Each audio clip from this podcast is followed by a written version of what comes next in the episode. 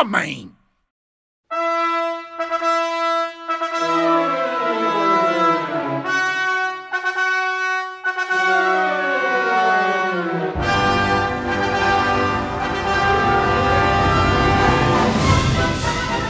Meninos e meninas, bem-vindos a mais um episódio do podcast Faz Homem de Luís Coelho.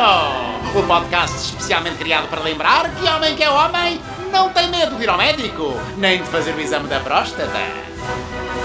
Como todos sabem, por vários motivos, sejam eles sociais, culturais ou outros, os homens são menos responsáveis pela sua saúde. Já as mulheres estão 100% mais predispostas que nós a ir ao médico para fazer um check-up anual. Não admira que, na maioria das vezes, tenham de ser as mulheres a dizer-nos o que fazer.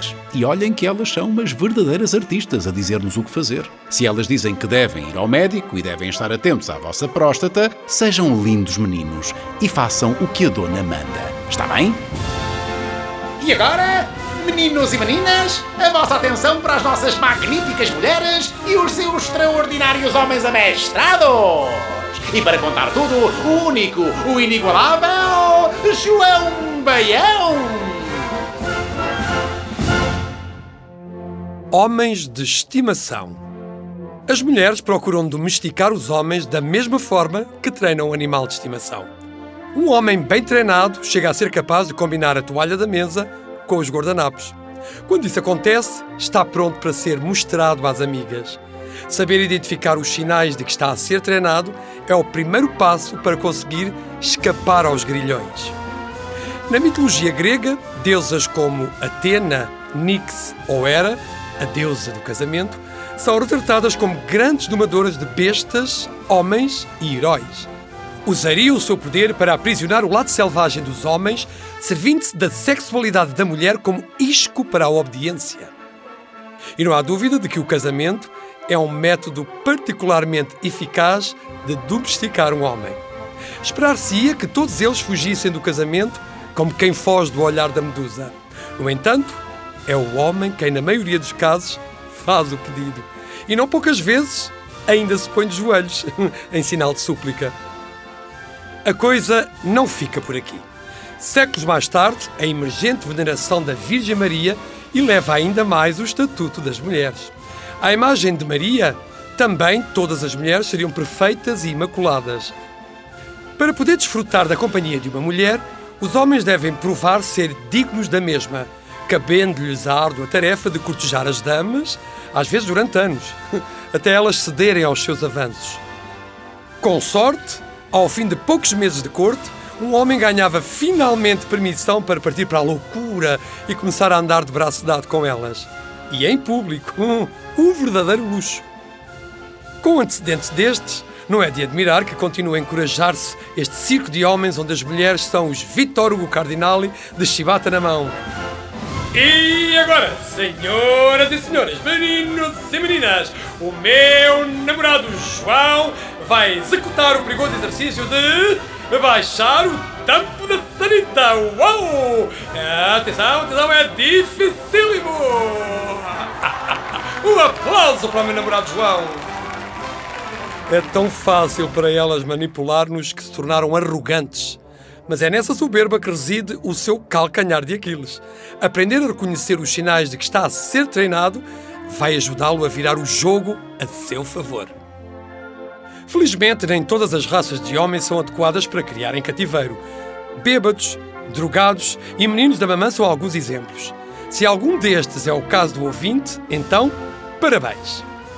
Apesar disso, todos apresentamos traços comuns da espécie. Somos animais territoriais, apreciamos maioritariamente dietas carnívoras e somos dados a longos períodos de hibernação. Infelizmente, elas adoram um desafio. Afinal, toda a sua vida não foi mais do que uma constante preparação para este momento. A primeira técnica, a mais comum, assemelha-se ao treino de um cachorrinho. Ao contrário dos cães, porém, elas acreditam que é possível transformar um rafeiro num homem com pedigree. Os exercícios básicos usam técnicas com base na recompensa, como quem dá um biscoito a um cão quando ele dá a pata. Por exemplo, se o homem limpou os sapatos antes de entrar em casa, é recompensado com uma cerveja. E se ele não respingar para fora da sanita, já pode ver a primeira parte do jogo. Como se faz com os canídeos, começa-se por treinar o homem em casa antes de usar a voz de comando em locais públicos. Uma vez treinado para sair de casa, torna-se muito difícil fugir a esta trela. O ponto fraco deste tipo de treino é o facto de se basear em consequências imediatas. É um treino de ação-reação. Se a ação é má, a reação imediata é um castigo. Se a ação é boa, a reação imediata é uma recompensa. Por isso, se o derby da bola que quer ir ver com os amigos é só daí a cinco dias, não precisa fazer nada bem até lá. Basta entrar em ação no próprio dia para ser compensado e ir ver o jogo à vontade. Se de repente ela deixar de gritar e começar a usar um tom sereno para lhe pedir coisas, normalmente acompanhado por um ligeiro toque na sua mão ou uma vestinha na cabeça, está a ser treinado como um cavalo. Estes animais respondem a vozes calmas e carícias por parte dos seus treinadores. Este tipo de abordagem é, em si, uma grande melhoria quando comparado com o relambório verbal e a gritaria aguda que tantas vezes acontece. No entanto, é talvez o mais perigoso, uma vez que demonstra que ela é capaz de uma frieza extrema quando deveria estar muito zangada. Outro tipo de treino é o mesmo usado em chimpanzés. Para conseguir que um chimpanzé pare de brincar e se concentre numa tarefa específica, os treinadores juntam-se a eles na brincadeira durante algum tempo isso faz com que eles se sintam mais inclinados em retribuir o favor. Está perante este tipo de treino quando ela se senta ao seu lado para ver filmes de porrada ou quando pega no comando da consola para jogar consigo. A grande vantagem deste tipo de treino é que a recompensa para o homem vem antes de ele fazer o que ela quer e retribuir o favor é opcional. Basta não se deixar embevecer com a generosidade dela para não ter de lavar a louça no fim do filme. Já os leões são dos animais mais preguiçosos da natureza. Mesmo na altura de comer, são as leões que vão caçar e servem o repasto ao macho. Um exemplo a seguir, portanto, já que fazer com que o leão se mexa quando está a descansar é muito difícil, além de potencialmente muito perigoso. Nestes casos, o treino só tem lugar durante o período ativo do animal. Isto é bom para si. Para diminuir o número de tarefas que ela lhe pede, basta aumentar as horas no seu período de descanso. E descanso para qualquer homem é sinónimo de acomodar o rabo no sofá e ver televisão, ou de simplesmente não fazer nenhum. Julgo que não será muito difícil. Fique atento aos sinais. Se ela começar a elogiar por pequenas coisas, é um sinal. Se ela começar a negar-lhe sexo, é sem dúvida um sinal. Até mesmo quando não há sinais, isso é um sinal. Lembre-se de que, tal como tantos outros animais, o homem, quando passa demasiado tempo enjaulado, perde a capacidade de caçar e sobreviver sozinho. Por isso, quando iniciar uma relação com uma mulher, mesmo que já tenha aprendido a fazer alguns truques com a dona anterior, faça-se de burro.